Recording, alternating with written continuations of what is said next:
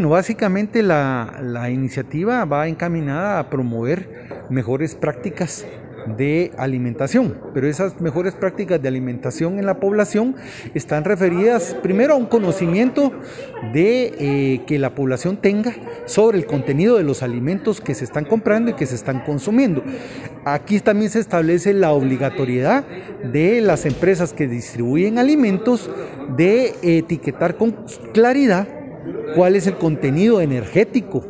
del producto que se está vendiendo a los consumidores, porque eso le permitirá a los usuarios saber qué alimentos tienen mayor contenido calórico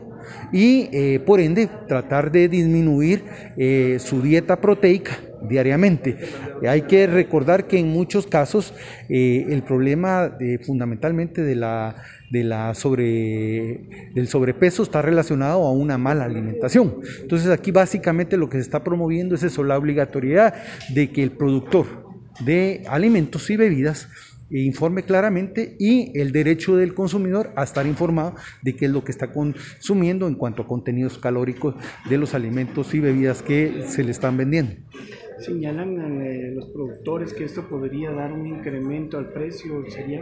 Pues no creemos. Eh, nosotros lo que creemos es que eh,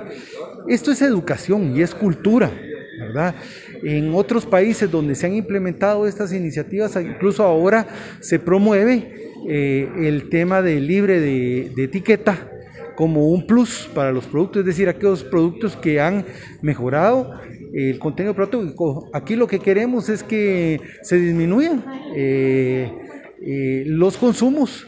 que no son saludables para, la salud de los guatemaltecos, ¿verdad? Y, y aunque el el consumidor tiene el criterio y la decisión final de decir qué es lo que va a consumir, qué es lo que no va a consumir, que al menos garanticemos que esté informado de qué está consumiendo.